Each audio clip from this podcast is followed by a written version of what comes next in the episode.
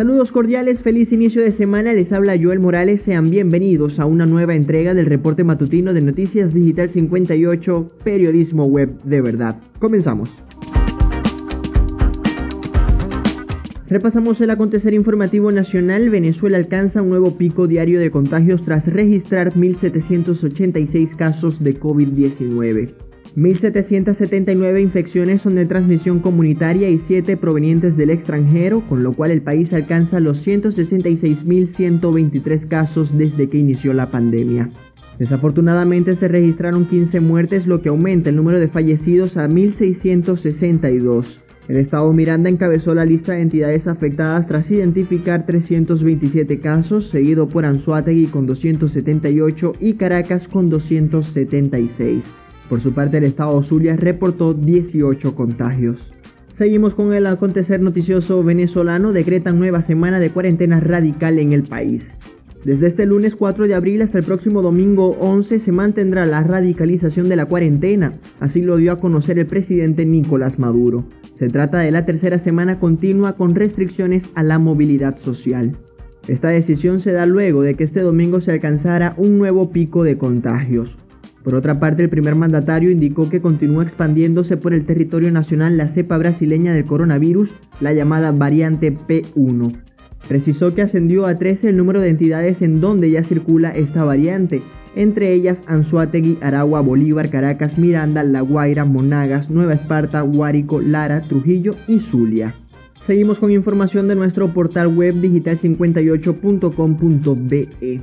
Guaidó sostiene que el gobierno nacional sigue presentando cifras manipuladas sobre contagios de COVID-19. El líder político consideró este domingo que el gobierno venezolano, encabezado por Nicolás Maduro, se ha visto obligado a reconocer el aumento de casos de coronavirus en el país, aun cuando presenta lo que él calificó como cifras manipuladas. El llamado presidente interino enfatizó que ante la nueva ola de contagios se hace urgente el ingreso de vacunas anti-COVID al país, así como la elaboración de un plan de vacunación. Por otra parte, tildó de irresponsable el manejo que ha hecho el gobierno venezolano sobre la situación de la pandemia en el país. Avanzamos con información nacional. Saime suspende jornada de sedulación para niños y niñas. El Ente Nacional de Identificación y Extranjería informó que cumplirá con las medidas de radicalización de la cuarentena anunciadas para esta semana, con lo cual suspendió la atención al público en todas sus agencias a nivel nacional. El organismo reiteró a los usuarios que las jornadas de sedulación para niños y niñas, así como la entrega de documentos, se efectuarán solo en las semanas de flexibilización. Permanecemos en Venezuela, Transporte Interurbano mantendrá suspendidas sus actividades durante la nueva semana de cuarentena radical. Así lo informó el ministro de Transporte Hipólito Abreu, quien añadió que solo se permitirá la circulación para los sectores priorizados, entre ellos salud, alimentación, telecomunicaciones, seguridad y servicios. En este momento hacemos un recorrido por el mundo. Colombia endurece sus toques de queda ante aumento de contagios por coronavirus. Los nuevos confinamientos irán desde las 6 de la tarde hasta las 6 de la mañana en las ciudades donde la ocupación de unidades de cuidados intensivos exceda el 85% y desde las 8 de la noche para los casos donde sobrepase el 80%. A partir de este lunes y hasta el próximo 19 de abril las medidas afectarán a unos 4,7 millones de personas en las ciudades de Medellín, Barranquilla y Santa Marta, donde la ocupación de las UCI supera el 85%, y a los 2,2 millones de habitantes de Cali, donde el 80% de estas unidades están en uso. Vamos hacia Oriente Medio, Irán descarta cualquier conversación directa o indirecta con Estados Unidos en Viena. El gobierno de la nación persa rebajó este domingo las expectativas ante la reunión del próximo martes en Viena sobre el contencioso en torno al acuerdo nuclear de 2015 al asegurar que no habrá conversaciones directas o indirectas con Estados Unidos. Teherán asegura que negociará con la Comisión Conjunta y con los países del pacto para expresar sus demandas y condiciones para regresar al acuerdo. Permanecemos en esa región del mundo, tres muertos en el primer atentado con carro bomba en Kabul en cinco meses. Al menos tres miembros de las fuerzas de seguridad afganas murieron y otros 12 resultaron heridos en un atentado talibán con un coche cargado de explosivos en la provincia de Kabul.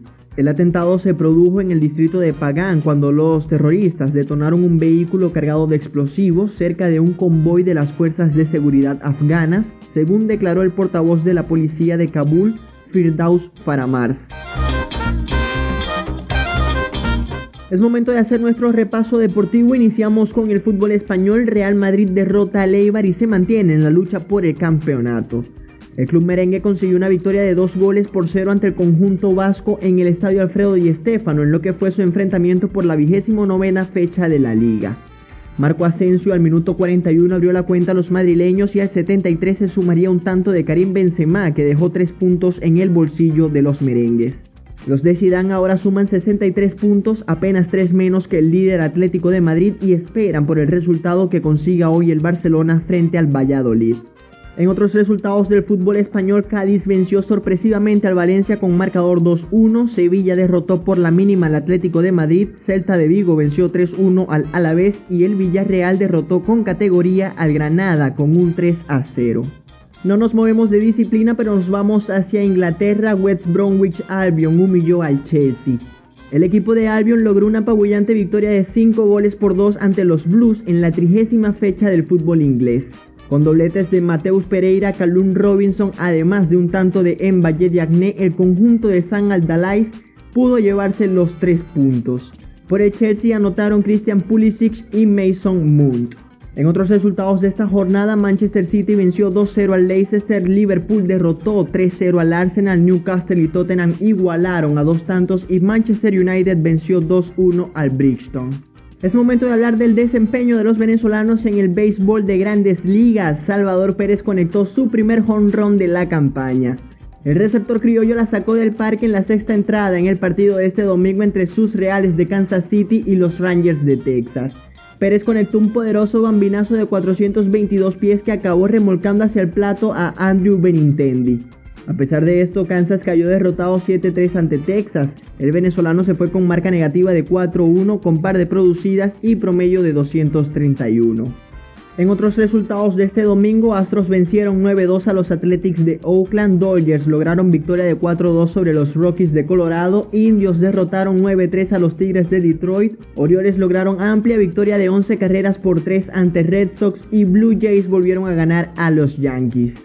Seguimos en los Estados Unidos pero hablamos de la NBA. Clippers barrieron a unos Lakers sin James ni Davis. Con las bajas de sus dos grandes estrellas, los Lakers fueron sometidos por sus rivales de la ciudad quienes les derrotaron con una amplia pizarra de 104 a 86. Marcus Morris lideró el ataque de los Clippers con 22 puntos, mientras que Kawhi Leonard se llevó un doble doble de 19 anotaciones y 10 rebotes, a los que sumó 8 asistencias. Esta es la segunda victoria que obtienen los Clippers sobre los Lakers en dos partidos disputados esta campaña. Estos son algunos de los resultados de este domingo. Pelicans ganaron 122-115 a los Rockets, Bulls vencieron 115-107 a los Nets, Celtics derrotaron cómodamente a los Hornets con pizarra de 116-86 y los Grizzlies se impusieron 116 a 100 sobre los 76ers.